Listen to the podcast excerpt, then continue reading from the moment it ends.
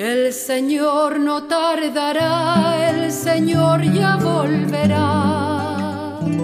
Ten paciencia si demora. Si no llega por la noche, tal vez venga por la aurora.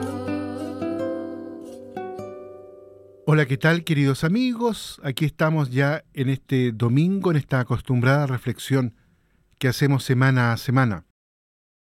Estamos en el tercer domingo del tiempo del Adviento. Hemos escuchado recién la profecía de Isaías, esta gran figura que aparece siempre en Adviento.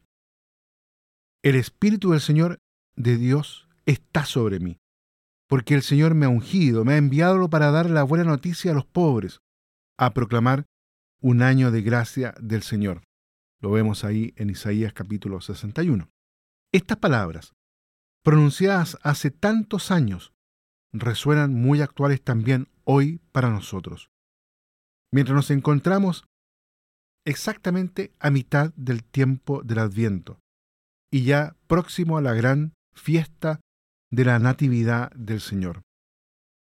Son palabras que vienen para renovar la esperanza, preparan para acoger la salvación del Señor y anuncian la inauguración de un tiempo de gracia y de liberación.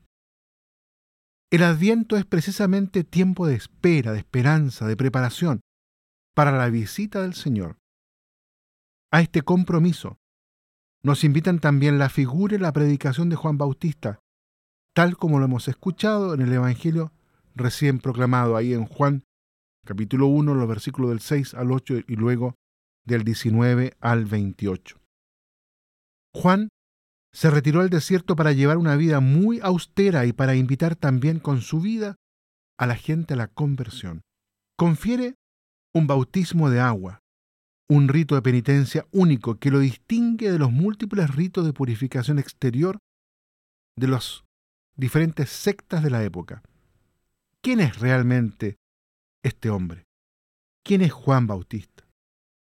Su respuesta refleja una humildad sorprendente. No es el Mesías. Él no es la luz. No es Elías que volvió a la tierra, ni el gran profeta esperado.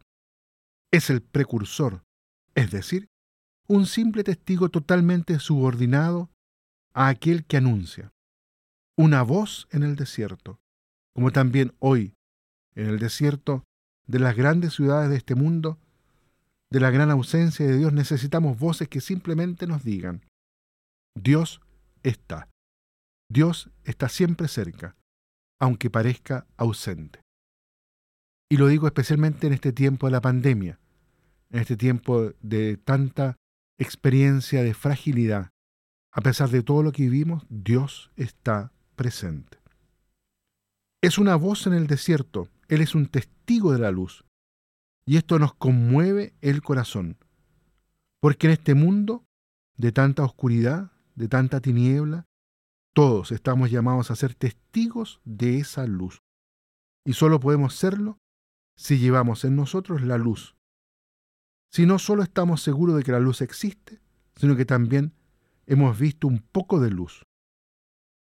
En la comunidad cristiana, en la palabra de Dios, en la celebración de los sacramentos, en el perdón que recibimos, en la experiencia del don de la Eucaristía, donde el Señor se entrega en nuestras manos y en nuestro corazón, tocamos la luz y recibimos esta hermosa tarea, ser hoy testigos de que la luz existe, llevar la luz a nuestro tiempo.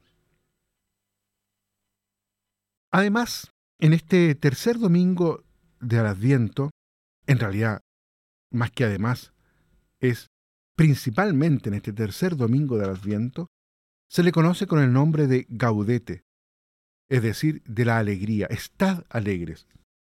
Porque la antífona de entrada de la celebración eucarística retoma una expresión de San Pablo en la carta a los filipenses. Estad siempre alegres en el Señor. Os lo repito, estad alegres. E inmediatamente después añade el motivo, el Señor está cerca. Esta es la razón de nuestra alegría. Pero ¿qué significa que el Señor esté cerca?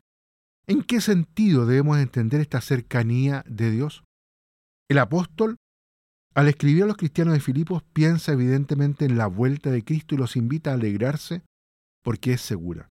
Sin embargo, el mismo San Pablo en su carta a los tesalonicenses advierte que nadie puede conocer el momento de la venida del Señor y pone en guardia contra cualquier alarmismo como si la vuelta de Cristo fuera inminente. Así ya entonces la iglesia iluminada por el Espíritu Santo comprendía cada vez mejor que la cercanía de Dios no es una cuestión de espacio y de tiempo, sino más bien un asunto de amor. El amor acerca. La proximidad de la Navidad nos recuerda esta verdad fundamental de nuestra fe. Y ante el Belén, podremos gustar la alegría cristiana contemplando en Jesús, el niño recién nacido, el rostro de Dios vuelto a nosotros, que por amor se ha acercado a la humanidad. A esta luz nos queremos acercar en este tiempo. A esta luz queremos prepararle el corazón de cada uno de nosotros, de nuestras familias, de nuestro país y de la iglesia. Que el Señor los bendiga a todos y a cada uno. El Señor no tardará, el Señor ya volverá. Ten paciencia si demora